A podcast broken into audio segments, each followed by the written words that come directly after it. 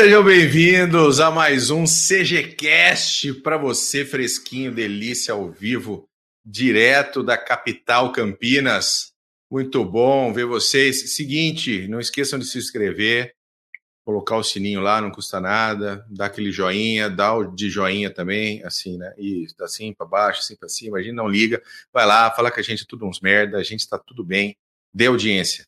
Viu? Obrigado. E para quem assiste no Spotify, no Deezer, em outras plataformas, um grande abraço.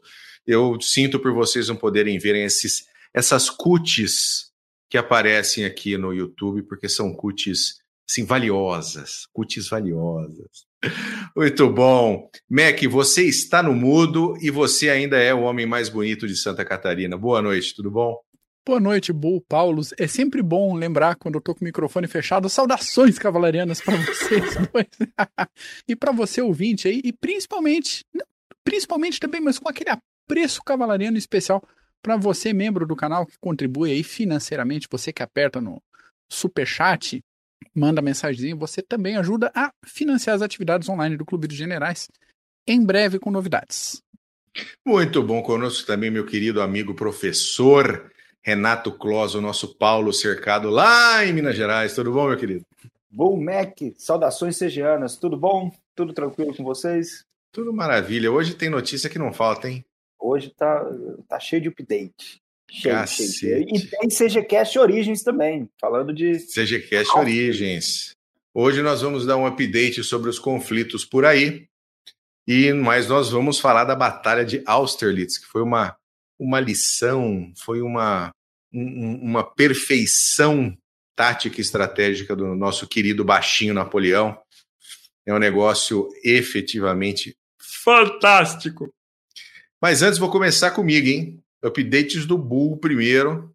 Vai ser coisinha rápida, mas tem umas coisas legais. Vocês ouviram aí nos últimos dias o, a, a informação de que na fronteira da Espanha com Marrocos, e aí vem aquela interrogação na fronteira da Espanha com Marrocos. Você estudou geografia, você fala fronteira, Marrocos, Espanha. Tem o Mediterrâneo ali no tem o Mediterrâneo ali no meio, mas uh, é o conflito que a gente chama, são os problemas lá em o conflito em Melilla ou Melilha, Melídia, como você quiser, tá? E a gente eu vou falar um pouquinho dessa questão. Olha aqui, mostrando para vocês onde é que é Melídia. Tá vendo? Ela fica na no nosso querido Marrocos, ali próximo das montanhas de Raf, próximo também da fronteira com a Argélia. Tá? Então, uh, é uma cidadezinha, um enclave espanhol ali nessa, nessa região do Marrocos. E ela, inclusive, ela tem uma arquitetura onde ela é considerada tão bonita quanto Barcelona tá? É uma arquitetura modernista do século XX muito em voga em Barcelona. É, diz que a cidade é lindíssima, mas a cidade é espanhola. Inclusive, ela é toda cercada, porque a partir do momento que você entra em Melilla ou Melídia, você está na Espanha. Você já está é na Europa. Enclave? É um enclave. É um enclave espanhol. E, assim, ele é parte da coroa espanhola desde 1556 mas ele ficou estabelecido efetivamente depois de indas e vindas, guerras, ocupações, etc., em 1860 no Tratado de Vadras, tá? um tratado que foi feito com o Sultanato do Marrocos. Mais ou menos 1800. como Ceuta, né? Que fica bem de cara Exatamente. lado ali. Exatamente como Ceuta. E, e aí, nesse tratado, ficou: isso aqui é espanhol, aqui já é Europa, e viva com isso. Inter... Uma das coisas interessantes que aconteceram em Manília foi entre 20... 1920 e 1927, teve a Guerra do Rif. Chama Rif por causa das cadeias montanhosas que tem ali próximo ali ao sul de Melídia, tá? Essa guerra foi entre a Espanha e a França contra berberes da região montanhosa, liderados por um tal de Abid el-Krim. E o ponto interessante desse conflito é que ele é considerado o primeiro. Perdão. Ele é considerado o primeiro com desembarque anfíbio de tropas, inclusive blindados e aviões. Tá? Quando a gente lembra lá do dia D, né, aquele volume todo, ali você teve esse, esse desembarque de tropas em Al Hoceima, e que foi desembarque para acabar com o negócio mesmo. Porque as guerrilhas começaram a vencer, né? Os berberes estavam vencendo a guerra. Mas com a chegada das mais tropas espanholas e francesas, e aí blindados, armas superiores, etc., eles, eles acabaram uh, perdendo a guerra e Melídia continu, continuou em enclave, o enclave espanhol. O, o, o el-Krim foi, foi capturado, foi viver no exílio, aquele negócio todo. E ela é a porta de entrada da África para a Europa. Né? Ela é a Europa dentro da África. E agora, no século XXI, né, com toda essa questão que nós estamos tendo de refugiados e os perigos que isso traz, os problemas, as questões todas, eles efetivamente cercaram toda a Melídia, é, muraram grade, etc. Porque para entrar lá, meu amigo, tem que mostrar o passaportezinho. Sim. Tá? E agora, no dia 24 de junho, duas mil pessoas tentaram invadir Melídia. Porque depois que você invadiu, cara, você vai por barco e está na Europa. Você não precisa mostrar nada para ninguém. Você vai para Espanha. Quem está no barco teve permissão para entrar dentro do, da cidade. E foi um confronto que aconteceu com as forças de segurança do Marrocos que estavam protegendo a entrada da cidade. Exatamente, meu caro Mac. As forças de segurança do Marrocos que fizeram o principal parte nessa batalha campal com esses dois mil frente. refugiados, né? A gente sabe que entre refugiados você tem as pessoas boas, as pessoas que querem ir para uma vida melhor com suas famílias e todos nós entendemos isso, temos empatia por isso. Mas também tem aquele bando de terrorista filho da puta que quer entrar na Europa para fazer merda. Então não dá para deixar entrar assim, ah, vai todo mundo. Tá, tem casos, tem casos na Grã-Bretanha, casal que quis adotar criança refugiada que chegou lá em, em, em, Dover, chegou ali na costa britânica, né, criança, 13 anos, e chegou na casa delas batendo na porta, foi entregue um homem de 30 anos, tá? É, porque o cara se declarou com 13. Tem várias histórias dessas. Então, houve esse conflito, e assim, apesar de todos os esforços, chega de cerca de 500 pessoas conseguiram entrar, tá? Mas existe a contagem de mortos é muito ainda não se sabe ao certo quantas pessoas morreram. Sabe-se que centenas ficaram feridas, mas a contagem fica ali entre 18 e 40 mortes por causa dessa, desse conflito. A situação hoje está calma, não existem, não existem grandes aglomerações ali na fronteira, até porque a, a polícia de Marrocos não está permitindo nem a entrada dentro da, da, da cidade, nem nos arredores ali. O pessoal que está tentando entrar está sendo preso. Então, o trabalho é ostensivo para não permitir a chegada, para não, não se repetir esse problema. Tá? A, a chegada ela é está é, é, é tá sendo com muito cuidado por Marrocos. Tá? Inclusive, o governo espanhol agradeceu a ajuda do Marrocos publicamente, primeiro-ministro espanhol, e ele culpou as máfias de tráfico de pessoas pela confusão. Que elas teriam armado esse, esse pau todo, talvez na dificuldade de conseguir entrar, vamos tentar fazer entrar todo mundo. Né? Mas a situação está calma, mas morreram entre aí 18, 40 pessoas nessa situação. Situação bem, bem ruim, bem difícil. O que tá? se sabe até agora, né? É, do que se sabe, né, cara? E assim, a, a Human Rights Watch fala um número, a Reuters falou outro número, o Marrocos falou outro número, a Espanha falou outro número. Então é um negócio que, que, que ninguém sabe e não sei se vão saber ao certo no fim das contas. Tá? Teve muita gente das forças de segurança do Marrocos e da Espanha que ficou ferido também, mas aparentemente nenhuma morte. Uh, de Melídia, a gente vai conhecer um cara que eu fiquei conhecendo essa semana, eu não conhecia, que é um marinheiro britânico que nasceu em 1874, que é esse sujeito aqui, ó, Charles Light Tuller, tá? O Light Tuller, ele era segundo oficial no Titanic. Vixe. Ele ficou, inclusive, durante o processo, né? Ele era o terceiro em comando, né? Capitão, primeiro oficial, segundo oficial.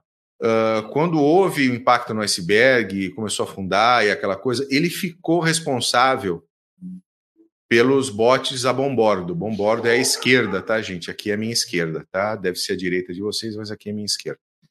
uh, ele foi encarregado dos botes de bombordo, chegou a ficar preso no navio. Uma explosão de caldeira soltou para o mar e ele conseguiu entrar, no final das contas, num, do bote, num dos botes e ser resgatado. Tá? Ele, inclusive, foi o oficial do navio um, um, da mais alta patente a sobreviver. Né? O capitão afundou com o navio, o primeiro imediato eu não fui procurar o que aconteceu com ele, mas ele se salvou. Tá? E depois uh, ele continuou a sua carreira naval. Isso daí foi em 1912, para quem não se lembra, o naufrágio do Titanic. E aí ele continuou a sua carreira naval na, na, na White e eclodiu a, a Primeira Guerra Mundial em 1914. Quando eclodiu, eles pegaram o RMS Oceanic, que era um navio da, da, da White, e converteu ele em cargueiro armado e ele foi colocado como primeiro oficial. Depois do Oceanic, ele foi para o Campania, que era convertido em porta-aviões também como primeiro oficial. E ele tá, vocês estão vendo que ele está tá indo. Aí ele ganhou a primeira capitania dele, num, num torpedo boat. Tá? É uma lancha pequena, é uma lancha pequena, aonde ele travou uma batalha com o Zeppelin L-31 por longas horas da noite no estuário do Dover. No estuário do Thames, né? Do Tamisa em Dover. E foi uma batalha tão impressionante e as táticas que ele usou para poder atingir o, o, o Zeppelin ficaram tão né, ficaram impressionados os seus superiores que ele recebeu a Distinguished Service Cross por esse feito. Tá? Ela está bem, bem pouquinho abaixo da Victoria. Um camarada numa lancha torpedeira tá. O camarada na lancha torpedeira é porque ele é foda. Depois ele foi para HMS Falcon. Agora é efetivamente um navio, um, um, um, navio, né? Porque é um destroyer class, um navio bem maior, fazendo o patrulhamento no Estreito da Mancha, né? No Estreito de Dover e entrada da foz ali do Tamisa. E que coisa, né? Afundou o navio depois do impacto com um rebocador durante o nevoeiro. Ali, né? Você piscou, tá nevando. Tá, tá nevando. Você piscou, tem fog, né? Tem névoa. E ele acabou colidindo, não foi considerado culpado, colidiu com, com o rebocador, afundou os dois. E ele ganhou, então, um, uma outra capitania, que é o HMS Gary, que é um River Class Destroyer. Tá? E com o River Class Destroyer, ele afundou o submarino UB-110 na costa de Yorkshire também. Ganhou uma, mais uma barrinha na, na, na, DSC dele, né? Porque você recebe, você não dá, pode, você não recebe duas. Você ganha uma barra na sua Distinguished Service Cross. E aí, quando acabou a Primeira Guerra Mundial, ele se aposentou, foi fazer outras coisas da vida dele. E então, 20 anos depois, começa a Segunda Guerra Mundial. A primeira coisa que ele faz, ele pega o seu pequeno iate, o Sundowner, e vai patrulhar as costas da Alemanha. Ele é um civil, gente. Ele é um civil. Ele vai patrulhar as costas da Alemanha e tirar fotos das instalações militares com o seu barquinho. Tá? Não tinha bar... vergonha. Não tinha vergonha com na o seu barquinho. Nenhuma. É esse barquinho aqui, ó é esse barquinho aqui. Depois de fazer isso, a maior contribuição dele foi durante a Operação Dínamo, o resgate de Dunkirk. Na Operação Dínamo, com esse barquinho, o filho dele e mais um, um, um, um soldado da Royal Navy, não é soldado, eu esqueci de colocar aqui o, a patente do rapaz, mas era um seaman, né? Era um, era um marinheiro, um marinheiro da, da Royal Navy uh, eles foram salvar, foram buscar, resgatar os soldados britânicos que estavam lá uh, uh, presos por causa do avanço alemão. Ele resgatou 127 soldados dentro do seu barquinho, que cabiam ali umas 20 pessoas. Né? Então ele veio lotado até a boca de soldados. E aí, o que fica legal é o seguinte: não sei se vocês estão percebendo aqui que o sujeito da direita é o ator que faz o ex-militar e ex-marinheiro no filme de Dunkirk, que vai lá junto com o filho e um amigo do filho salvar os soldados britânicos no filme Dunkirk. A história deste este cara foi baseado no Lightuller. Ah, porque o Lightuller passou pelas mesmas é, provações, inclusive o ataque aéreo, tá? O ataque aéreo, todas as questões que esse cara passa durante o processo, menos a morte do menino, que isso é uma licença poética, uh, são iguais. O filho dele mais novo, Herbert, era piloto da RAF, foi morto um ano foi antes. Foi morto no começo. Foi morto no começo. Então, essa questão de que ele sabia o que fazer quando veio o, o ataque do Stuka, uh, ele realmente sabia a verdade, foi, foi tirado do, do, do Light Tuller. E, e também tinha o filho dele ali dentro, e as provações foram as mesmas. O que é interessante que não mostra no filme é que o filho, o, o terceiro filho dele estava nas praias e havia sido resgatado 48 horas antes. Só que ele não sabia. Ele não sabia que o filho tinha sido resgatado 48 horas antes. Ele um, o filho dele era tenente, tenente do, do, do, do British Army. E aí ele resgatou o 127, voltou para casa e foi saber dias depois que o filho dele tinha sido resgatado. Ele não teve notícias. Tá? E ele também aparece aqui no lado, no, no outro sujeito aqui, é o ator que faz ele no filme Titanic, que todo mundo conhece, do, do DiCaprio, que fica lá nos botes, entre mulheres e crianças primeiro apenas. É também o Charles Lightuller. Então a vida dele acabou dando origem, né, os feitos dele, a participação em dois filmes de, de, de grande sucesso. E, e depois, depois que eu tô com a minha cola aqui, viu? Depois, depois que ele voltou de Dunkirk, ele serviu no Home Army, tá? E ele fazia patrulha de rios, dos rios da Inglaterra, como parte da defesa contra a invasão alemã que ainda existia dali nos primeiros anos ali entre 40 e 41, tá? Uh, depois ele se aposentou, ele teve um pequeno, um pequeno shipyard, né? Um, um, pequeno local onde ele consertava, construía barcos, até que ele morreu em 1952 no grande smog de Londres. Ele, exatamente, ele Sacanagem, fumava. Ele passou tudo isso e morreu de poluição. Ele não morreu de poluição, né? Você vê aqui, ele tá vendo? Devia ter tá algo antes. É, tá vendo com esse esse esse esse charuto nesse cachimbo? Ele fumava muito. Então ele já tinha uma questão de saúde mais debilitada, tá? E no FOG, hum, ele, ele acabou tendo problemas não de deu. coração junto e não deu. Então ele morreu aos 78 anos por complicações do coração. Realmente ele teve uma vida que Agitado. nós vamos precisar de umas 4, 5 para poder.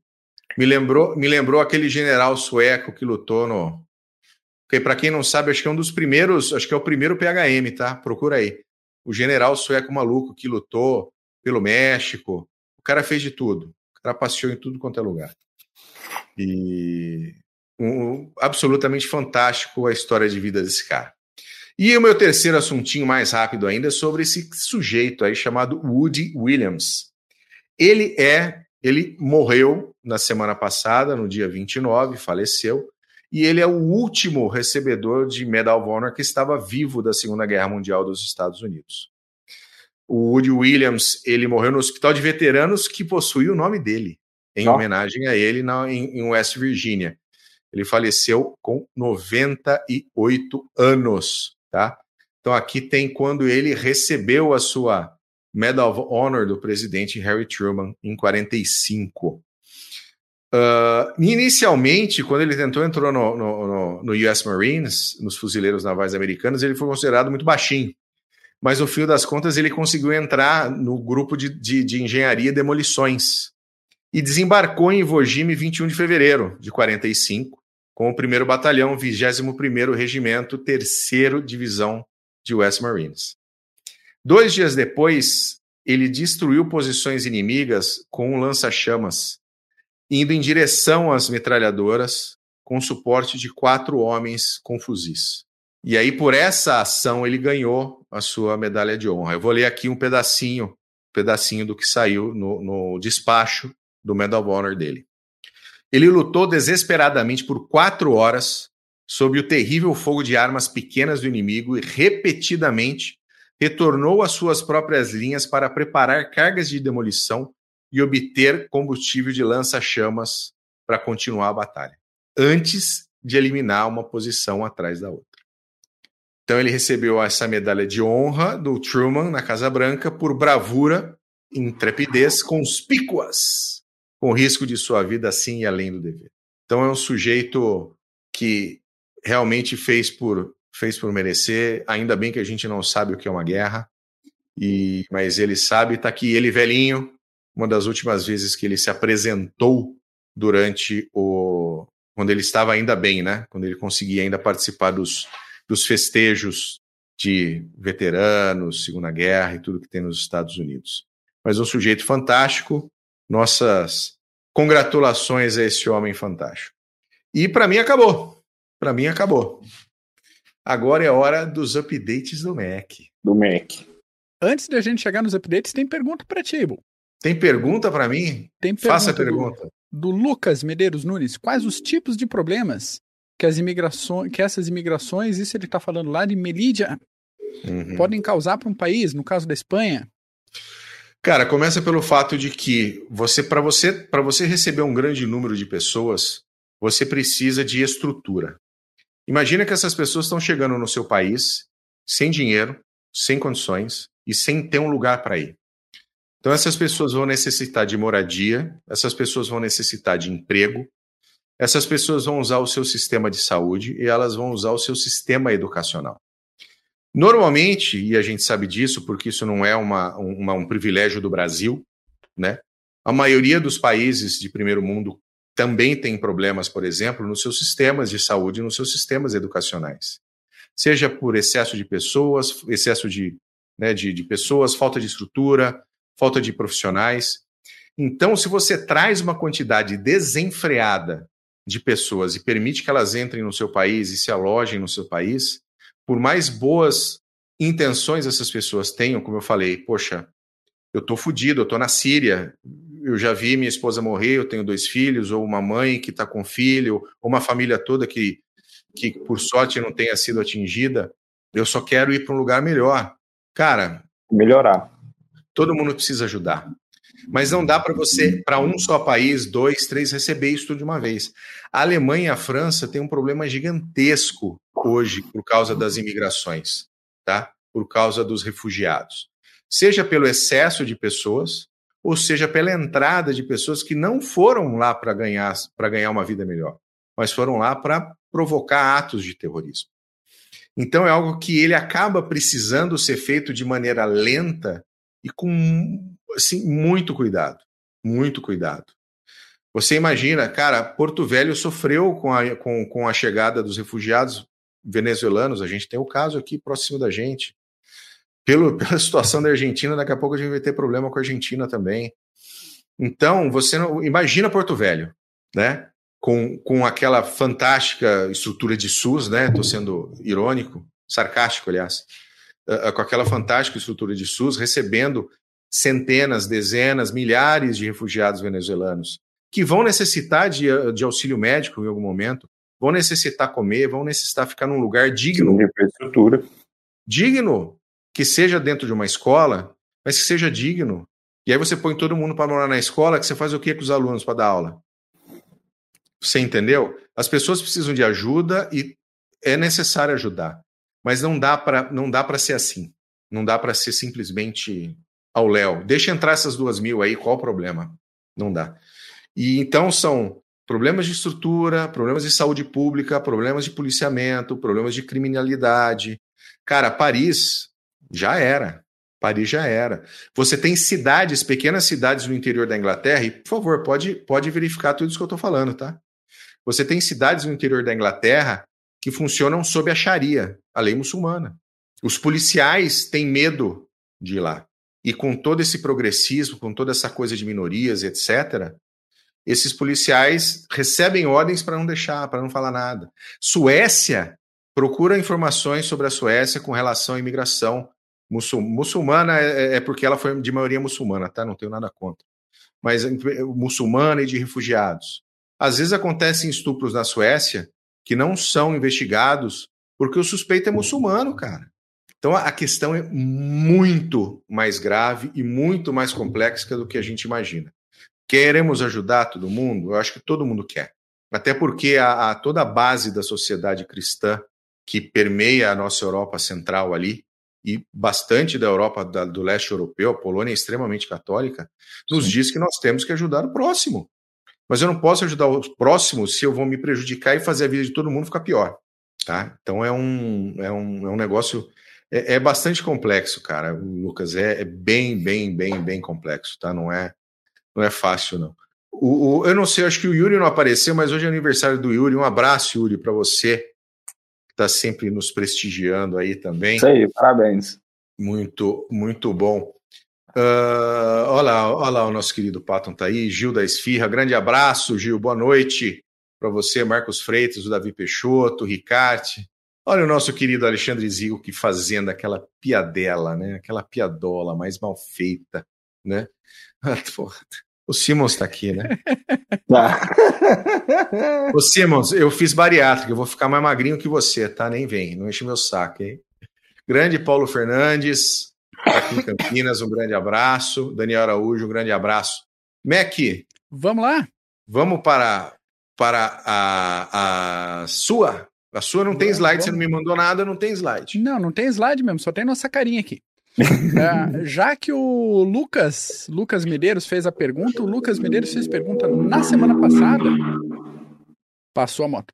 E a gente Passou. vai atender aqui. Ele falou de Myanmar.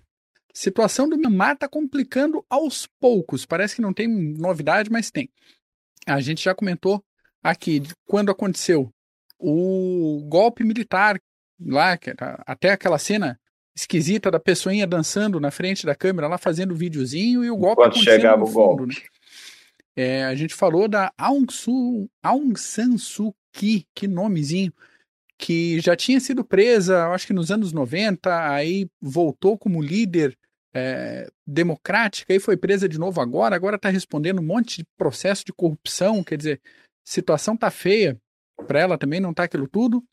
E o que está acontecendo nos últimos tempos por lá é uma movimentação no sentido de formação, né, de criação e articulação de grupos uh, orientados na linha de desobediência civil. Só que esse pessoal tá já saindo da linha da desobediência civil para uh, ataques a autoridades no país. Conflito então, já... efetivamente, né? Exatamente, está saindo civil. da desobediência civil para a guerra civil. Então a situação pode ir para o vinagre numa velocidade um pouco mais intensa agora nas próximas semanas. Algumas dessas milícias populares, desses grupos, já estão se autodenominando forças de defesa popular, e a gente sabe que pelo menos 40 desses líderes dessas forças de defesa popular já foram torturadas e mortas pelo governo central. Então, a, a, aquilo que você falou Bu, mais cedo que sobre Melídia, que os números de mortos variam dependendo de quem conta, né, dependendo da, da instituição que conta. Ali também, é, de 2021 do golpe para cá, pode ser entre 1.500 e 12 mil mortos, de acordo com a fonte. Então, é uma coisa bem, é, bem é ampla. É até mais difícil de contar, hein? Né? Fica é até mais difícil complicado. de contar isso aí.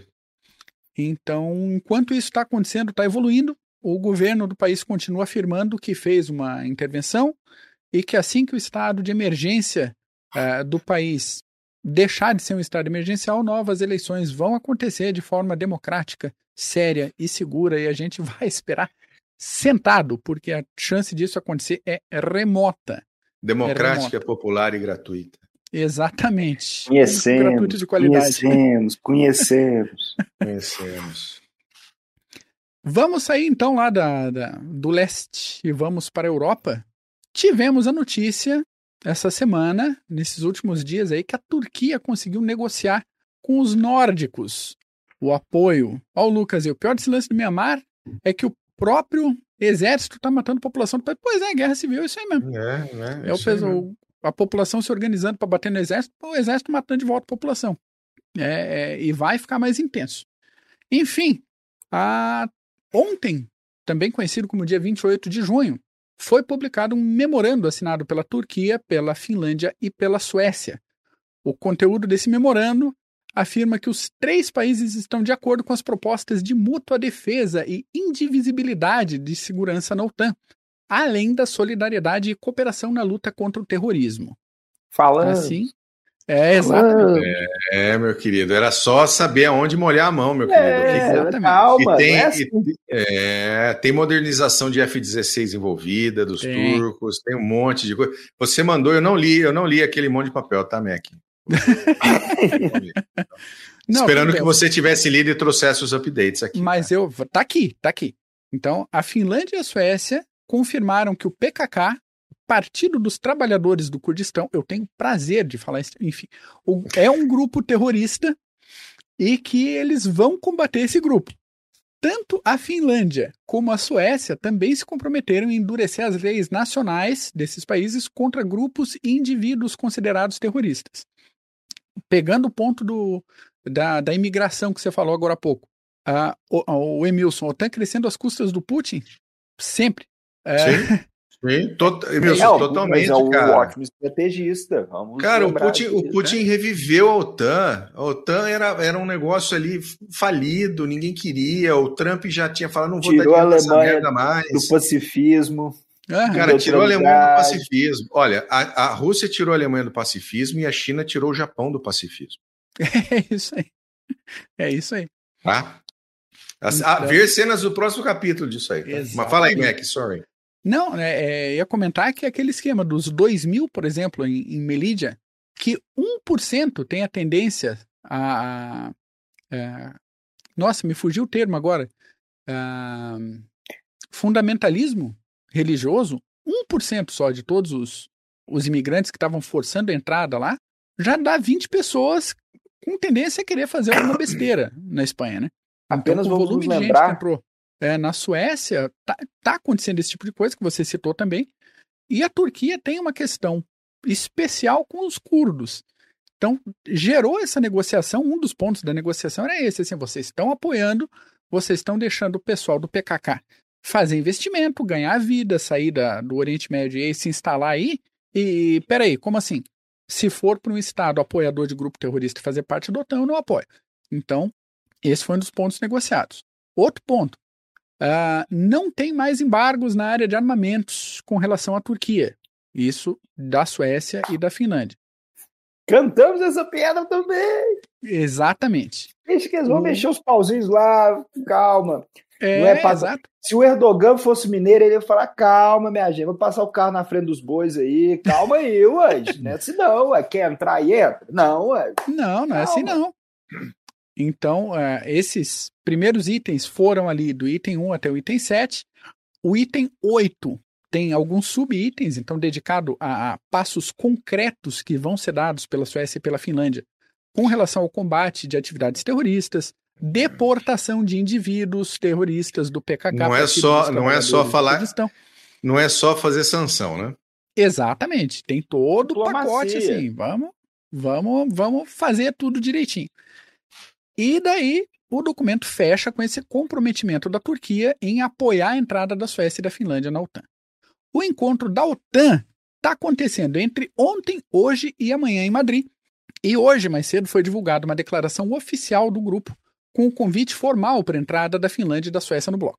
Então, os membros já estão de acordo em fazer um processo acelerado de filiação. Esse processo acelerado pode variar aí de seis meses a um ano, e durante esse período, os nórdicos já têm uh, um comprometimento de defesa de alguns países, como a Inglaterra, que diz: ó, quanto Vão ficar rodar aí o período de candidatura, isso, a gente segura o rojão de vocês aí. Para quem Fica... tiver interesse, deixa eu copiar aqui. Colei. Mac. Oi. Só para a gente ficar de olho em Kaliningrado que é aquele Sim, enclave ainda tem isso. agora daqui para frente nós vamos ter notícias aí em relação a talvez uma sistemas a, a, a, de armas novos, quem sabe até armas nucleares, não sei, mas vamos ver cenas dos próximos capítulos em relação a Kaliningrado. E rapidinho, só porque nós estamos falando de, de, de imigrantes, hoje, acho que saiu hoje o veredito em relação aos julgamentos daquela boate do Bataclan em Paris, que foi atacada, acredito, em 2015. Boa. Então pegou sentença perpétua a, a, no caso dos terroristas. Estamos falando sobre isso, para é. lembrar. Não, o, o, o Simon está comentando aqui que depois da Crimeia, Suécia e Finlândia já ficaram inclinadas a entrar para a OTAN. Então, cara, Finlândia sabe muito bem do que do que os russos são capazes, tá? Podia vir fazer um podcast aqui para falar disso, né, canadense?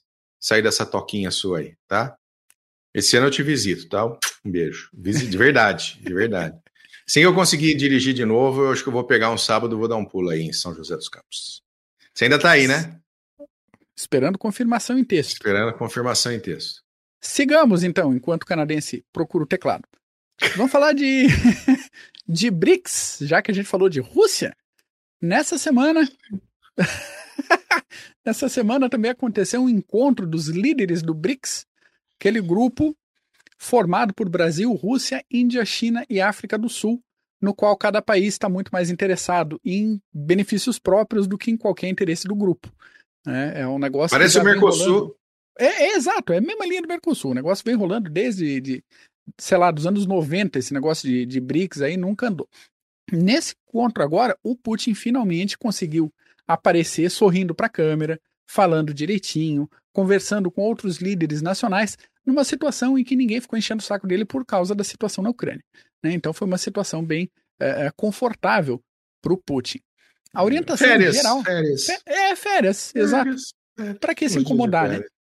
A orientação geral desse encontro, senhores, foi abrir possibilidades para ampliação do comércio para que os membros não fiquem vulneráveis às sanções unilaterais do Ocidente e conduzir esse comércio de uma forma que não seja nem vinculada ao padrão dólar e nem vinculada necessariamente ao sistema bancário SWIFT, do qual a Rússia foi banida esses dias atrás. Então a proposta é uma alternativa. americanos. Malvados capitalistas. Malvados britânicos Nós falamos imperialistas sobre as sanções no começo do conflito, no começo da campanha na Ucrânia. Nós citamos uhum. as sanções que, olha, o que, que vai acontecer? Vai acontecer que agora, no futuro próximo, alguns países vão criar sistemas ou mecanismos para evitarem a, a, a, o SWIFT, ou, por exemplo, evitarem a, negociações em dólar, o que a Rússia está fazendo em relação aos seus, seus commodities, ó, paga em rublos, porque dólar não vale nada aqui.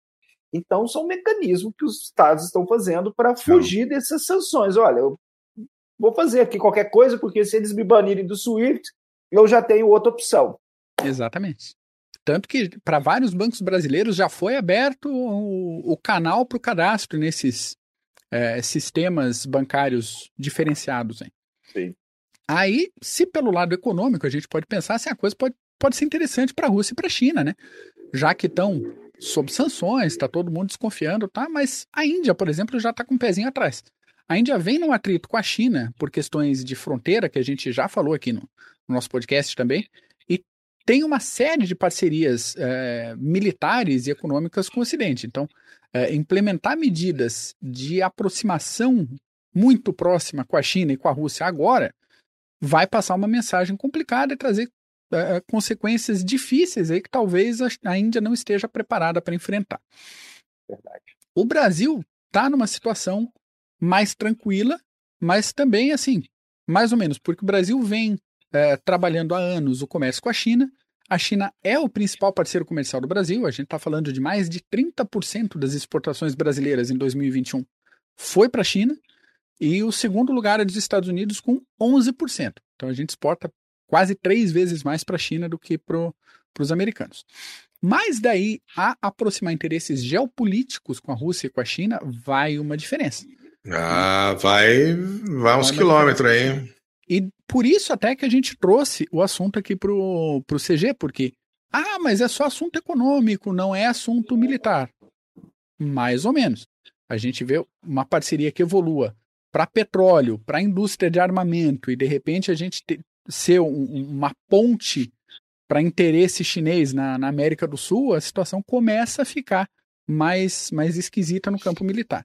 Sim. Para completar o assunto, e até pegando o gancho do Patton que escreveu aqui embaixo, o Irã e a Argentina já apresentaram pedidos formais essa semana para ingressarem no BRICS. Então, são. Se juntar todo mundo do BRICS, é todo mundo país que está com a economia ou no fiapo ou no caminho da falência. Então o troço tem tudo para dar errado. É. Ah, isso é bom, isso é bom para diplomata, isso é bom para diplomata viajar. Diplomata é, ficar, fazer Fica parecendo a segunda divisão, sabe, da diplomacia. Fica parecendo ah, é mais, hein? segunda divisão. É mais para baixo, a, hein? Poxa, a gangue, ó, se entrar Argentina e Irã, falar, vou, vou, passar longe daquela galera. É, mais ou menos é. assim. Não, são países onde são países que não são pragmáticos em muitas coisas, né? São países que você não pode confiar. São países, assim como o nosso, cheios de corrupção, uh, aonde quem vai levar vantagem provavelmente é só a China. Eu não acho nem que a Rússia vai levar muita vantagem nisso aí tudo. É uma tentativa pífia, sim, simplória, pequena, para tentar. Fubanga. fubanga, fubanga, boa, boa, boa, fubanga. Eu quero que o BRICS se lasque, como diria o nosso querido primeiro, o nosso querido presidente. Cara, não tem, não tem a menor chance disso dar certo. Não tem a menor chance disso dar certo. Aí, aí o Brasil vai se, vai, se, vai se juntar num bloco com o Irã, dentro do, quando estava com uma situação de diplomacia muito boa com Israel, uma Irã, situação Chile de. De, uma diplomacia muito boa com os Estados Unidos. Cara, a gente tem que fazer negócio com quem dá dinheiro, filho. Não é ideologia. Exato. País não é ideologia. Você, você fazer economia não é ideologia, cara. É o que dá certo. Realpolitik. Nós estamos fodidos. Nós estamos fodidos desde a República porque é sempre ideologia, porra. É sempre ideologia. Entra um, entra outro, tem ideologia no meio. Ninguém é pragmático. E o nosso sistema interno republicano é uma merda. Então, cara. Ó. Respira. Respira. Toca o bar. Toca o bar. tá, então eu vou fazer o seguinte. Vou parar de rodear aqui já 45 minutos de live. Vamos para o assunto principal, né? Então vamos. Uh, antes de passar a bola para o Paulo, vou fazer aqui uma preparação de terreno tranquila para ele pegar o, o assunto do dia. 1789, começa lá a Revolução Francesa, todo mundo lembra, pelo menos mais ou menos. Depois surge a República Francesa, depois da primeira, primeira fase de atrito. Os franceses vencem a primeira coligação, depois a segunda coligação. O pessoal vai se aliando, vai tentando, vai apanhando. E no início de 1802 é assinado o Tratado de Amiens, que encerrou as brigas entre franceses e o Reino Unido. E esse acordo, na época, foi chamado de o Tratado de Paz Definitivo, que hum. sabendo como é que é acordo de paz na Europa nessa época, a gente sabe que acordo de paz definitivo não dura um ano. E foi é igual ao BRICS. É igual ao BRICS, exatamente. Então parou a guerra num, num momento ali específico, mas nem os franceses nem os britânicos ficaram, ficaram contentes com o resultado. Nesse meio de caminho, ainda estava acontecendo a Revolução Haitiana, que foi de 1791 a 1804. A França precisava resolver esse assunto, porque, um, para quem não conhece a Revolução Haitiana, foi a única revolução é, e processo de independência nas Américas que começou com uma revolta de escravos, de escravizados, dependendo e que, que chegaram à independência, prefere. né? Exatamente. Sim. Em 1803, os britânicos declararam guerra à França, vê que 1802 foi o acordo de paz definitivo. Em 1803, os britânicos já declararam guerra na França e fizeram um bloqueio naval para evitar a chegada, para dificultar a, a, chegada de reforços franceses uh, já mandados pelo Napoleão. E o Napoleão, esse que estava capitalizado para caramba, depois que vendeu quase metade da América do Norte para os Estados Unidos e entrou uma graninha boa lá. A situação entre os franceses e os britânicos esquentou de vez, porque essa movimentação britânica ajudou nisso que o Paulo falou agora, você também, Bu, no processo de complicar o lado da França e garantir a independência do Haiti, que foi declarada lá em 1 de janeiro de 1804. No ano de 1804 surge a terceira coalizão, formada principalmente pelo Reino Unido, pela Rússia, pela Suécia e pelo Sacro Império Romano, o Sacro Império Romano Germânico, além, claro, de uh, forças menores como Nápoles, Sicília e alguns franceses, os realistas franceses ali. Em paralelo a isso, Napoleão treinava uma força no norte da França, na Bretanha, e que ela tinha sido elaborada para invadir as ilhas britânicas. Só que meio que não aconteceu. Assim, o pessoal se programa para invadir a Inglaterra e hum, chega na hora, não funciona. Cara, o canal ali, ele é. salvou, salvou a Grã-Bretanha, assim, milhões de vezes. Exatamente. Então, quando viram que não ia rolar essa invasão, o Napoleão, safo, mandou treinar essa galera, fazia desfiles, fazia parada, fazia treinamento de campo tal, para capacitar esse povo para diferentes tipos de combate. Então, uh, não só isso, mas também organizou essa tropa em, em corpos para que cada corpo de exército funcionasse de forma independente. Então, tinha frações de infantaria, de cavalaria, de artilharia, que poderia sustentar o seu fronte próprio até que outros corpos de exército chegassem para dar o reforço. Então era um negócio um pouco mais descentralizado. Para ter ideia, dos 200 mil homens originais dessa força que deveria invadir a Inglaterra, em 1805, ano seguinte, essa tropa já beirava os 350 mil homens, cada vez mais bem treinados. Isso daí é a origem do Grand Armée, pronúncia francesa lixo, que... Ah, eu adorei, ficou sexy. Que... Fez até um biquinho. Fez até biquinho, que... grande armê. Então, armê. Que depois ficou famoso com todo, na campanha napoleônica até ó, a, o final da era do Napoleão. Hein? Enfim, lembremos isso, de novo. Corpos de infantaria bem treinados, cavalaria, cavalaria leve, pesada, russardos, dragões, é, coraceiros, toda aquela estrutura boa, velocidade, força, impacto e artilharia independente em cada um desses corpos de exército. Lembremos que o Napoleão era oficial de artilharia, formado e a artilharia estava no ápice da sua fama no desenvolvimento ali. O que era uh, top da época era ser oficial de artilharia. O, o Paulo queria dar um pitaquinho. Manda, é, é rapidinho. O, o, o Mac falou dessa criação dos corpos, que eles eram autossuficientes e isso teve um impacto muito grande na mobilidade desses corpos, na mobilidade desse exército. Como é que vai, vai citar, depois eu falo também rapidinho, que o exército saiu do Canal da Mancha e marchou até Viena, até aquela região do leste europeu, de uma forma surpreendente. Por quê? Esses corpos, diferentemente de um exército inteiro que marcha por um caminho, esses corpos marchavam por a, a, a, estradas paralelas, diferentes estradas, e eles eram autossuficientes eles não carregavam provisões, suprimentos, por isso eles eram mais rápidos. Esses exércitos, por exemplo, exércitos, o exército austríaco, o russo, eram de oficiais aristocratas e que eh, o exército tinha que carregar a bagagem dos bonitões. Quanto que o exército francês, não. Marchava em, em, em grande velocidade e conseguiram cumprir em um mês essa, esse caminho. Por quê? Por, por essa inovação, nessa criação desses corpos deram uma, uma agilidade muito grande e eficiência para eles. Era só isso, só senão eu esqueci e não falo. Não, maravilha. E, e, dado esse contexto aí da tropa francesa, a gente tem que falar nas outras forças, né? As forças principais, que eram os russos, que a tropa era desorganizada, a, a base do exército sofria muito com castigo corporal. A gente sabe que toda a tropa na época, 1800 e pouco, tinha castigo corporal. Mas os russos eram no nível bem acima. Russo. É, nível russo. Até hoje. Né? Nível russo. Até hoje. Nível hoje. E o comando é, normalmente era de aristocratas que eram indicados mais pelo QI, né? Mas por quem indicou ele ao posto do que pela capacidade militar. Não que não tivesse é, comandantes capazes no exército russo. Suvorov, Kutuzov. Exatamente, mas uh, alguns postos-chave era de gente completamente despreparada. A logística russa também era complicada, porque o, o grosso da tropa funcionava na lógica de serem abastecidos pelo terreno. Então, ou pelas populações locais, ou pelo sistema logístico aliado.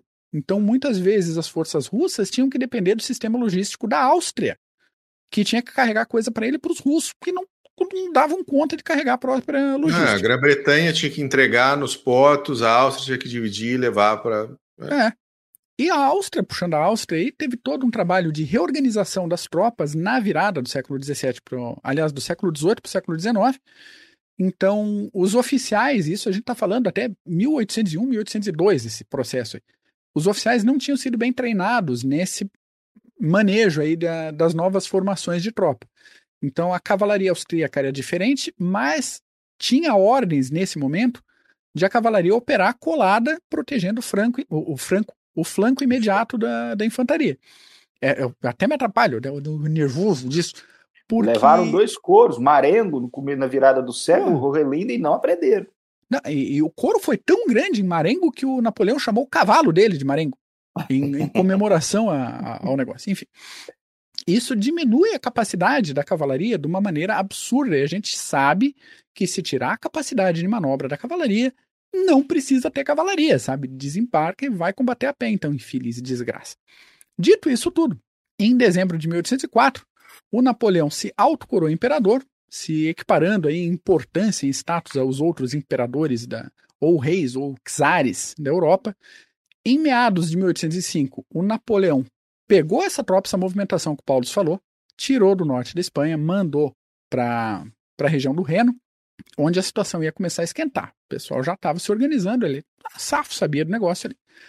Os austríacos tinham ocupado uma fortaleza, a fortaleza de Ulm, com a intenção de fortalecer a defesa na região da Floresta Negra. O problema é que essa manobra deixou os austríacos a 700 quilômetros de distância do suporte militar russo, que era comandado pelo Kutuzov. Que assim, era para ter chegado junto, sabe, para fazer uh, um sistema de defesa ali, e ele ficou um, um pouquinho distante, 700 quilômetros é, ele estava progredindo num ritmo diferente. A gente vai ver os motivos disso. Tem historiador que fala que foi simplesmente um problema de comunicação, que a gente vê em menor escala, por exemplo, em, operações do Caxias e do Osório, na Guerra do Paraguai, que não chegou a informação, não sei o que, quando chegou foi tudo metralhado. O mensageiro não saiu correndo. Exatamente. O mensageiro exatamente. foi andando. Esqueceu a mensagem no meio do caminho, passou qualquer coisa. Não, vai, ataca. É, pô, era, ataca se tiver condições, daí chegou assim, ataca. Né? O, outra situação foi o seguinte: um lado adotava o calendário gregoriano, é o outro lado adotava o calendário juliano. O cara dava 12 dias de diferença. 12 dias de, de diferença. Cacete é... de agulha. Porra. Isso! Como é que se organiza um, um ataque, velho? Como é que se organiza uma, um avanço com um calendário diferente? Enfim, os franceses atravessaram o Reno, cercaram a fortaleza de Ulm forçaram a, a rendição do general Mack, não Mackensen, general Mack, outro von Liberich. Isso, não o que eu orgulhosamente represento aqui no Clube de Generais. Veterano e muito eficiente, diga-se de passagem. Exatamente, exatamente. Mack, Mack um costuma curso. ser bom. Mack costuma ser bom. Levou e um isso Seu tá vendido. Tá... isso a gente está falando já de 20 de outubro de 1805. A campanha por terra seguiu firme, o Max se rendeu, foi um monte de austríaco é, é preso, virou prisioneiro de guerra. O Kutuzov já não estava lá, então ele faz o seguinte: eu vou né, fazer minha volta, avançar para a retaguarda, pegar meu rumo de volta, fortalecer com, a, com as tropas de casa. E o Napoleão continua andando. Viena caiu em novembro e esse, essa tomada de Viena foi mais de 100 mil armas de mão e 500 mil canhões para fortalecer a artilharia do Napô. E aí a gente tem um impasse, como o próprio Napoleão teve um impasse. As linhas de suprimento e de comunicação do Napoleão estavam começando a ficar muito longas. Paulos, falei demais. Segue aí, por favor. É, falar da Batalha de Austerlitz é sensacional, que é uma obra de arte. E Napoleão, ele ele criou o plano de batalha, os planos, tudo, e tudo ocorreu como ele queria. Mac, você citou, por exemplo, esse avanço. A, a, Napoleão deixou a costa do Canal da Mancha no final de agosto. Já no final de setembro, ele já estava no Reno, no Rio Reno, para cruzar, convergindo suas forças para se encontrarem no Reno.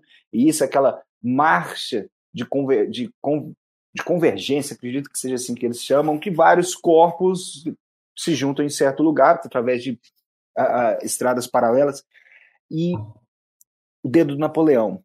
Napoleão, o general Mack, protegeu Ulm, a entrada da Floresta Negra, como você disse, o que, que Napoleão fez? Olha, eu vou mandar o Murat, junto do general Lanese, pelo, por esse caminho, para eles acharem que eu estou indo por esse caminho, deixa eles ali, e com isso, com a marcha forçada, que é isso que nós falamos, a eficiência da marcha dos corpos franceses, Napoleão simplesmente cruzou o Danúbio na retaguarda dos austríacos. Ele se colocou entre o exército austríaco do general Mack e Kutuzov. Ou seja, se o general Mack quiser fugir, ele vai ter que passar por mim. E se o Kutuzov quiser chegar, ele vai ter que passar por mim também. Então, clássico, clássico, clássico manobra na batalha, nesse cerco da Batalha de Ulm, e depois vale lembrar que no, na estrada, depois a estrada ficou livre para Viena, e o, o, Napoleão enviou Murat, Lanês, e eles chegaram na porta de Viena, cidade toda trancada. O que, que nós vamos fazer? Tem uma ponte ali. O que, que nós vamos fazer? Isso, guerra, quantas vezes nós já falamos isso? Quase que todos os episódios. A questão do estratagema. O general Lanês e o general Murat sim, simplesmente chegaram para o oficial da ponte e falaram: Ó, oh, meu amigo, tá rolando um amistício aí. Você tá sabendo? Não, pois é, tá rolando um amistício. Se eu fosse assim, olha, deixa a gente passar, tal, não, olha, não, tô te falando. O bonitão deixou as forças francesas passarem. Então, é, é, isso mostra também até um, um, um pouco da moral do, do, das forças austríacas naquela, na, naquela, uh, aquele período. Mas Murat, general Murat, Lanês, entraram em Viena e depois o Kutuzov, como você falou, Mac, vamos se juntar ao, o exército principal ali, porque é, vai dar ruim. Vai dar ruim, vai dar ruim. Uh, Francisco I, ou Francis, como queiram chamar, é, é, pediu Kutuzov, dá uma moral aqui pra gente aqui em Viena. O que, que o Kutuzov fez? Que nem o, não chegou a mensagem. O, não chegou. Não Demorou é 12 dias. Demorou 20, 12 dias. Não se preocupou em defender. É, é, os austríacos, na verdade, eles estavam mais preocupados em, em retirar os documentos principais da cidade, né? Então, como o Mark falou, os depósitos de armas, canhões, suprimentos, víveres, todos caíram em mãos francesas, e é isso que os franceses faziam. Eles viviam da terra. Isso é, um, isso é, é, é, é, uma, é uma situação quase que um tiro no pé, porque a princípio você ganha eficiência na marcha, você é mais eficiente, você não tem que carregar seus suprimentos, só que ao mesmo tempo isso você acaba trazendo a população contra você, porque você acaba privando a população, você pega certa parte. E os franceses, até naquela época, eles falaram: oh, faz o seguinte, eu vou pegar o suprimento de vocês, vou te dar uma fichinha aqui, depois você cobra da gente, beleza? Se a gente não tiver aqui, você cobra do seu governo, mas você tem direito. E era desse jeito. Não foi Situação... no modo russo? Pois é. Na Europa era mais fácil, só que no modo russo, chegando ah, quando os franceses invadiram a Rússia, você já não consegue fazer isso, porque ali é uma região que não tem nada. É, é, é estepe ou, dependendo, neve e pronto. Pô, beleza. Então o Mac falou que e, o Mac, Mac, você parou exatamente na parte. Napoleão percebeu já em finais de novembro. Olha, é, eu destruí o exército do general Mack, Kutuzov está ao norte, e o que, que eu vou fazer? Eu tenho minhas, meu flanco e a, a minha retaguarda. Estou sem muitas tropas. Isso, Napoleão tinha esse problema. Ele estava sem um grande número de tropas, porque ele estava todo espalhado, cobrindo seu avanço pelo Danúbio. Então ele falou: olha, o arquiduque Carlos está há 14 dias de marcha levantando um exército de 85 mil soldados. Eu estou aqui no Danúbio, ao norte, na verdade, ele estava ao norte de Viena, com 70 mil soldados. O que, que eu vou fazer? Eu preciso de uma vitória decisiva agora, antes que uh, uh, mais forças aliadas uh, se juntem, e eu preciso de uma vitória decisiva agora para derrubar a terceira coalizão de vez. E Napoleão era inteligente. Todo da marcha que desde de, de, do Canal da Mancha até o Reno, depois ele deixou um exército na Itália com uma cena, enfim, tudo nos, nos seus planejamentos, tudo nos seus planos. Napoleão então falou: olha, é, eu preciso então de uma batalha decisiva, mas eu preciso que eles me ataquem. Eu quero, vou escolher um local em que eu possa me defender de uma forma perfeita e ao mesmo tempo eu consiga esconder parte das minhas tropas para um contragolpe fatal. Então ele quer, ele precisa de um terreno desse jeito e ele escolheu o terreno que ficava entre a cidade de Brum, que hoje fica na Tchecoslováquia, e a vila, a pequena cidade de Austerlitz. Tinha uns montes Pratzen entre essas duas localidades. Ele escolheu essa região. Mac, por favor, Mac, o Bull pode colocar agora os mapas, que agora a gente pode deixar o mapa pronto. É, bom, como vocês podem ver, nos dois mapas, aqui nós temos a, a, do lado esquerdo as tropas francesas e do lado direito as tropas russas e austríacas, no caso, os aliados. Napoleão ele precisava ser atacado. Então ele precisava da batalha decisiva e ele queria a, a criar uma isca para essas tropas aliadas. O que Napoleão fez? Então, primeiramente, para atrair essas forças, ele começou a, a, a atrair o inimigo, demonstrar fraqueza. Olha, começou a retirar de certos locais, propôs um amistício para o czar Alexandre I e para o Francisco I também, a, a, até foi no dia 27 de novembro, propôs um amistício, retirou parte disso, grande parte das tropas da região dos Montes Pratzen, que é, é aqui no meio, vocês, a, no segundo mapa nós conseguimos ver os Montes Pratzen, e retirou suas tropas também de Austerlitz. Escondeu grande parte dessas tropas e o que ele fez? Bom, é, vou atrair o inimigo, vamos ver se ele vai cair na isca, só que eu preciso que ele ataque onde eu quero que ele ataque. Vem mais aí, mais, mais um ponto da genialidade do Napoleão. Então, o que ele fez? Na sua só, linha. Só um pontinho. Sim. Ele retirou algumas tropas na bagunça, deixando marmita para trás, equipamento, negócio, para dar aquele sinal para os observadores de ó, moral tá baixo.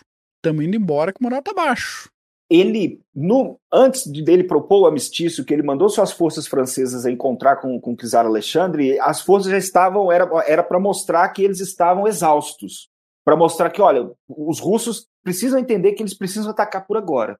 Agora, onde atacar? Eu quero que os russos ataquem.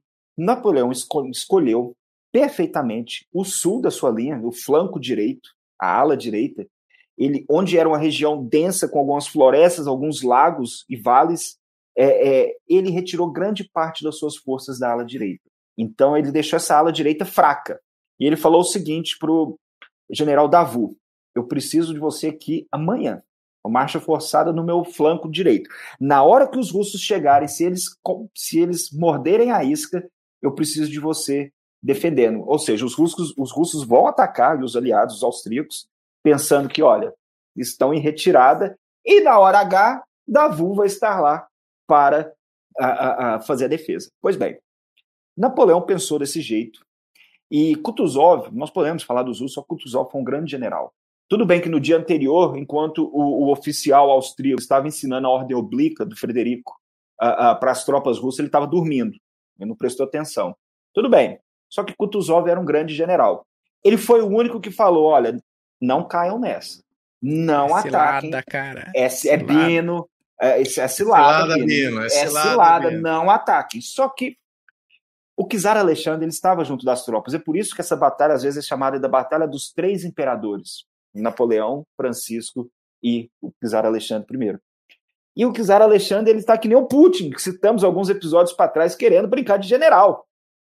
Então ele viu e falou: Ó, é agora, meu irmão, não, não tem jeito, é agora que nós vamos a, a pegar os russos. O que, que eles pensaram, os russos? Nós vamos atacar essas forças francesas que estão fracas e, uma vez atacando, nós vamos ao norte envelopar essas forças, nós vamos cercar elas. Era isso que os russos pensaram. Então, a guerra entre a terceira coalizão e a França começou, na verdade, no dia primeiro com Trafalgar, que nós já citamos aqui. Então, a, a, Almirante Nelson deu um no Villeneuve. No segundo dia, Napoleão deu troco, a Batalha de Austerlitz. Então, no segundo dia, tudo nos conformes, tudo como Napoleão tinha planejado. No dia 2 de dezembro de a, a 1805, os russos, já na parte da manhã, às sete da manhã, atacaram os franceses ao sul, da mesma forma como Napoleão a, tinha premeditado. Então, essa foi a parte principal, ah, vamos dizer assim, do começo da batalha, porque 40 mil russos, e, e muito mais russos do que austríacos, avançaram rumo, avançaram dos Montes Pratzen rumo à ala direita do exército francês. Só que Napoleão ele sabia, ele queria que os russos atacassem nessa região. Então era uma região que não era a, a, a própria para avanços de grandes formações. Mesmo assim, os russos avançaram e caíram na armadilha do Napoleão. Então, Napoleão, Davu, chegou no, na hora exata de fazer a defesa na ala sul. Enquanto isso, os russos atacaram durante a parte da manhã. Vendo que estavam com problemas, Buxhoven, general austríaco, mandou reforços da sua linha central, como vocês podem ver aqui no mapinha. Nós temos o avanço pelo sul e na parte central, Buxhoven pensou, poxa, olha lá, situação não está boa, vou mandar um reforço para forçar de uma vez por todas esse cerco. Quando Buxholden mandou, é, é, deu a ordem para suas colunas avançarem rumo a, ao sudoeste, Napoleão deu um tapa. Ahá! Esse é o meu plano. Os russos e austríacos caíram direitinho. Por quê? Os russos e austríacos, eles simplesmente enfraqueceram seu centro para ajudar o sul e com isso, as tropas de Napoleão que estavam uh, escondidas do general Soult, às nove da manhã, Napoleão deu a ordem para atacarem. Quando a neblina se dissipou, foi tudo foi épico para o Napoleão. A, de, a neblina se dissipou bem na hora do ataque uh, uh, do ataque francês. Então, o ataque francês acabou dividindo as forças aliadas ao sul e as forças ao norte. Então, isso é um, uma uma tática clássica. Você dividiu as suas forças, agora você cuida de um e depois você cuida de outro. E é isso que os, os franceses fizeram. Na parte norte, os russos tentaram atacar. A parte norte foi uma, guerra, foi uma batalha de cavalaria, diga-se de passagem.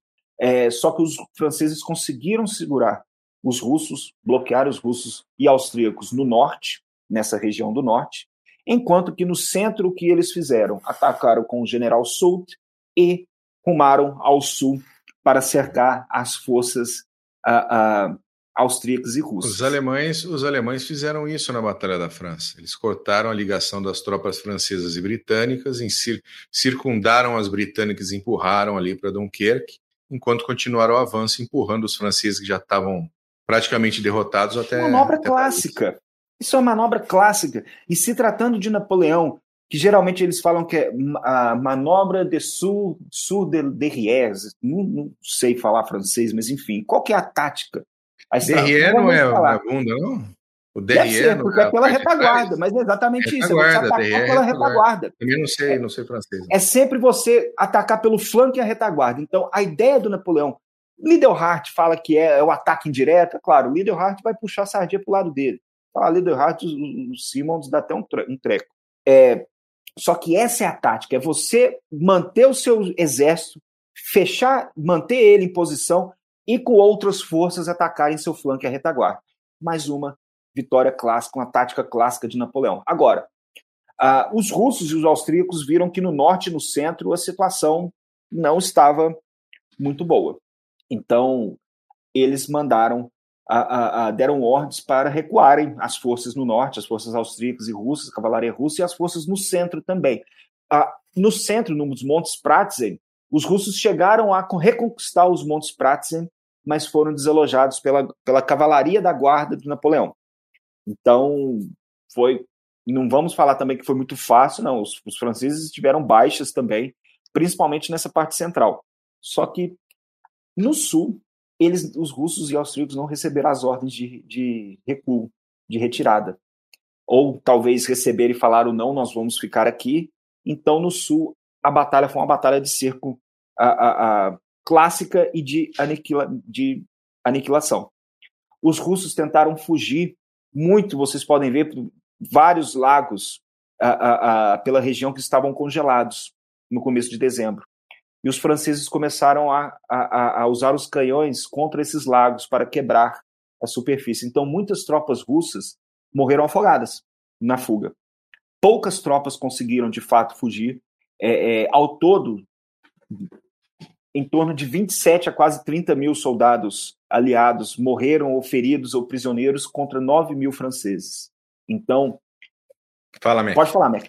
Não, só uma parte aqui, é que a, a situação foi tão feia que existe uma, uma disputa historiográfica desse, dessa questão do lago. Que o relato principal que foi divulgado foi o relato do Napoleão. Então, Napoleão era um cara empolgado, a gente sabe. O bicho carregava até uma é bibliotequinha particular, o cara era tradutor, o bicho era estudioso de história tal. Ele quis deixar um relato a lá Júlio César da batalha. Então, deixou o negócio grandioso do jeito que deu. Os russos tomaram um pau tão grande que o Czar Alex, Alexandre Travei. É, para não ficar tão feio para ele a derrota, ele falou assim: hum, pode ter falado, agora é disputa historiográfica, né? É, deixa esse relato do jeito que tá, que fica menos feio pra gente ter perdido um negócio épico desse do que por um erro de manobra. né? E por um erro dele enquanto comandante. Tem isso também. Porque tem é, indícios que apontam que o lago tinha sido drenado uns dias antes. E que depois da batalha foi feita uma busca lá e acharam é, alguns alguns soldados, alguns cavalos, mas não acharam muito mais coisa, não. Olha, discussão até hoje. É, então ainda tá meio em disputa, mas é, se aconteceu do lago, de fato, como foi narrado pelo Napoleão, é se não é pela, pelo brilhantismo uh, militar, fica pelo brilhantismo literário, que tá chuchu também. Tá? Beleza. Também. também. Isso foi uma batalha, uh, uh, foi o que o Napoleão queria. É, o Napoleão simplesmente aniquilou o exército inimigo. Então, os austríacos depois precisaram pedir, é, é, pedir pela paz, pouco tempo depois, enquanto os russos, um, um pouco tempo depois, pediram pela paz de Tilsit também. É, é, mas Napoleão, é, essa batalha mostra o planejamento e a genialidade estratégica e tática do Napoleão. Os passos, tanto da diplomacia como no campo de batalha, foram previamente estudados por ele. Então, por isso que eu falei que quando as tropas austríacas do Buxhoevden deixaram a linha do centro para ajudar o sul uh, das tropas russas, Napoleão esfregou a mão e falou: gente, é isso, é exatamente isso aqui, continua desse jeito. É isso que eu planejo. Então, pegaram a retaguarda, aniquilaram todo o exército. Uma batalha épica, Austerlitz, em termos táticos e estratégicos, é, por tudo que o, o, o, o grande, é, é, o grande, armé, que o Mac falou, um exército de uma magnitude que nunca foi visto na região. Turênio, cento e poucos anos antes, fez campanha nessa região com um exército de 60 mil, Montecuccoli, não um exército de quase 200, 300 mil, de uma forma que Napoleão a, a, movimentou pela Europa. Então, tudo isso, o campo de batalha, o estratagema que Napoleão aplicou frente aos russos, Alexandre simplesmente comprou, mordeu a isca dos a, a, franceses. Vamos enfraquecer a ala direita. Ó, oh, vamos é agora. Kutuzov abriu o olho. Pô, não faz isso, não vai, mas mesmo assim a, sempre nós temos no campo de batalha aqueles oficiais cabeça quente, que não, não querem perder a oportunidade. E, e a hora, da, a hora da, da batalha é agora, o melhor momento. E nisso vimos o, o, que aconteceu. Depois nós temos outras batalhas, nós podemos falar depois. Napoleão foi esperto ao ponto de vender, de dar como. não de barganha, mas olha, vou, vou dar Hanover para a Prússia, para não entrar aqui, ó, Prússia, fica tranquilo aí no norte, para você não dar trabalho aqui, deu a, a, região de Hanover, e que os prussianos aceitaram com, com muito gosto.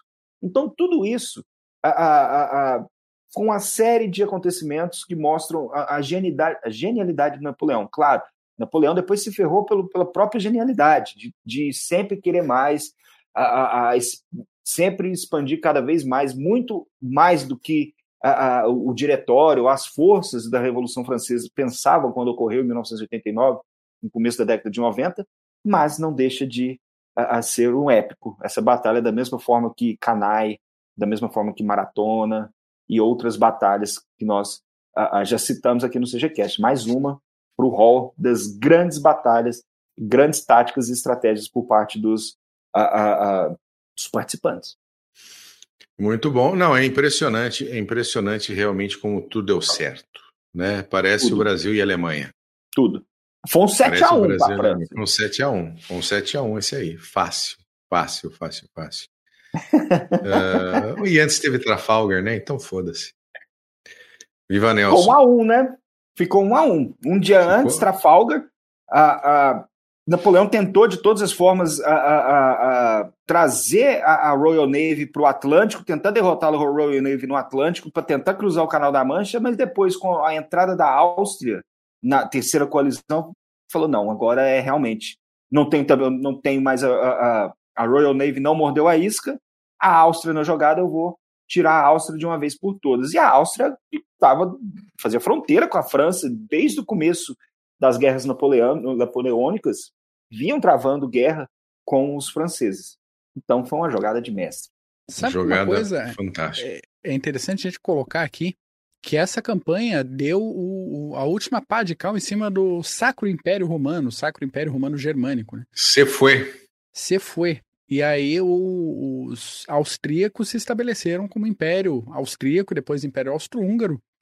Mas ficou uma coisa, a gente lembrar século XIX, é o século dos grandes nacionalismos, de formação, de é, toda aquela questão romântica, não romântica amorosa, mas de, de um movimento romântico. Então, toda uma busca por origem dos grandes povos, o negócio.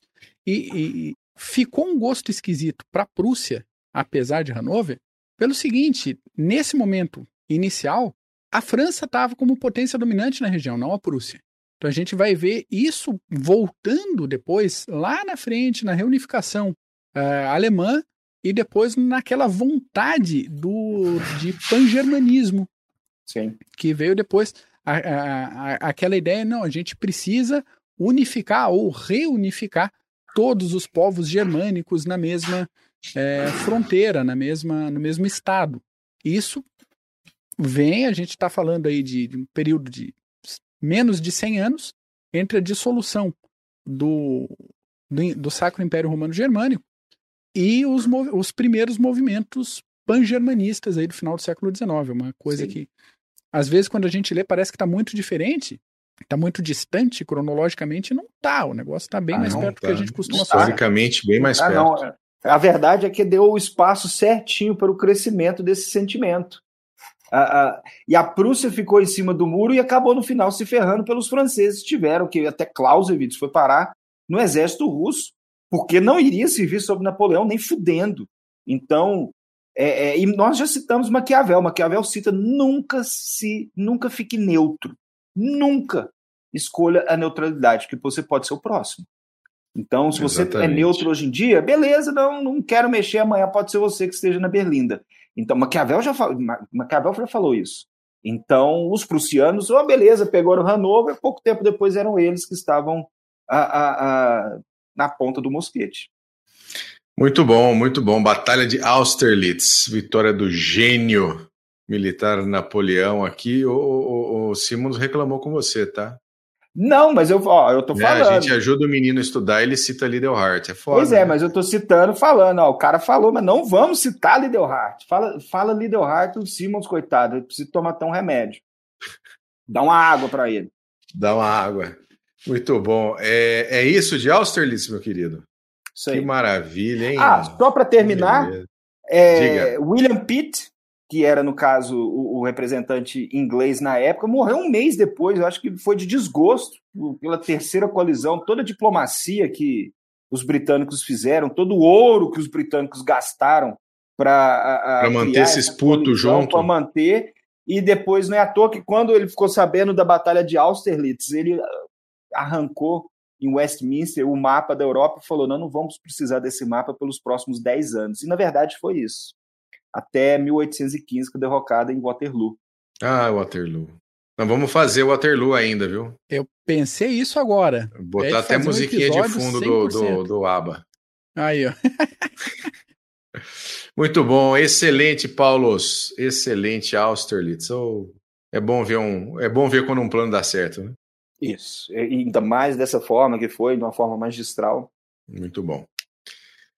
Ah, já chegamos a uma hora e vinte aqui, encerramos os nossos assuntos. Quero mandar um abraço tardio para o nosso querido Andrei, para o nosso presidente, para o nosso querido Luiz Augusto Silva, nosso Meyer, o homem dos Wargames, para o Marcelão. Panzermeier. Já falei, já falei, já falei com ele hoje. E para o Yuri, que chegou atrasado também, a gente já te deu os parabéns. O Emilson já tinha falado, muito bom. Excelente. Mac, considerações finais. Considerações só mais um feliz aniversário para o Yuri aí. Nossos parabéns. Nosso relincho especial em homenagem ao seu aniversário. E semana que vem estamos aí também, quarta-feira. Não será na terça. Já Quarta, fica o recado para a semana que vem. É quarta-feira, semana que vem também. Quarta-feira, porque terça temos compromissos inadiáveis. Muito bom. Paulo, meu querido, é considerações aí, finais. Só agradecer mais um episódio, um grande tema que nos passaram. É, e precisando, a gente fala aí desses épicos militares aí. Vendo a, a, o que o CG mais gosta de falar. Muito História bom. militar, de guerras, de estratégia, táticas. Depois a gente fala mal do Napoleão. Hoje é dia de falar bem dele. É isso aí, é isso aí. Napoleão teve suas, teve as suas, seus momentos excelentes isso. também. Muito bom. O que está na agenda para a semana que vem, Mac? Tem alguma coisa específica? Não. Então tá Sempre bom. Ó, tem, vocês, mas eu não lembro. vocês, então tá bom. Se você não lembrou, perdeu a oportunidade. Vocês que estão lá no nosso canal no Telegram, tragam para a gente a agenda da semana que vem. O que, que vocês querem que a gente fale, tá? Manda lá, vamos lá, vamos fazer o negócio acontecer. E vocês viram que a gente não falou de Ucrânia, né? Porque na Ucrânia nada mudou. Russo continua errando o alvo, eles continuam um avanço shopping. lento, bombardeando o shopping, usando, usando armamento da década de 60, e tá tudo igual. É mais, é mais divertido, divertido, né? Entre aspas, falar de Myanmar, tá? Nem o Iêmen mais tem que falar. Também tá tudo parado lá, fazendo porra nenhuma. Mas próximo episódio tem update aí deles. Então tá bom. Próximo episódio a gente faz um, um updates. Um updates com relação a, a, a, Ucrânia, com relação a outros conflitos e o que vocês aí, nossos queridos membros colaboradores que estão lá no canal do Telegram. Ô, Mac, como é que os membros colaboradores acessam o canal do Telegram? Eles acessam sendo membros do canal aqui no YouTube na categoria Sargento ou Superior. Então, se você quiser fazer parte mais aproximada. Aí você manda o link. Do CG, isso, aí a gente manda o link de forma pessoal aí para ti. Perfeito. Falamos da Guerra do Uísque semana passada, meu querido Simons. Falamos na semana passada. Boa sugestão ali do Rafael, Guerra Civil Russa e Chinesa. Mas semana que vem quem vai mandar são os nossos associados. Beleza? Mac, obrigado. Um beijo para você. Mas eu tenho um pedido para te fazer, cara, de todo o meu coração. Tira o Dá boné. até medo. É. Mano. Tira o boné. Oh, cabeleira bonita que tá isso aí, viu? Nossa é isso. A gente vem por tudo é pra passar vergonha. Hum? Tá podendo até vender um tanto. Não é? tá uma bagunça esse negócio. Muito bom. Beijo pra você, Mac. Paulo, meu querido, um abraço. Um beijo, beijo para todos vocês. Falou. Beijo para vocês, um grande abraço para vocês que nos assistiram até agora. Semana que vem estaremos de vuelta, tá bom? Valeu, um grande abraço. Tchau. Falou.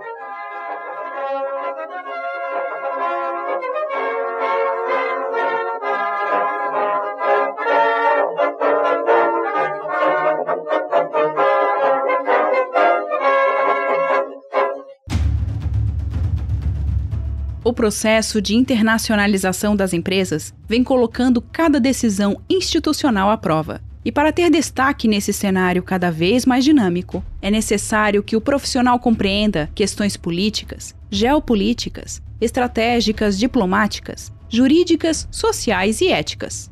Nesse sentido, a Columbus, pós-graduação de alta performance, promove o curso de Relações Internacionais e Diplomacia Empresarial este curso é coordenado pelo professor Marco Túlio Delgobo Freitas e é voltado para profissionais que trabalham em um contexto internacional ou queiram atuar na área de relações internacionais. Se a sua área de atuação for direito administrativo ou gestão estratégica de marketing, a Columbus também tem cursos de pós-graduação que vão te ajudar a desenvolver habilidades e competências para sair na frente como um profissional completo e dinâmico. Acesse o site columbuseducacional.com.br. Informe que conheceu os cursos através do podcast Clube dos Generais e garanta 10% de desconto.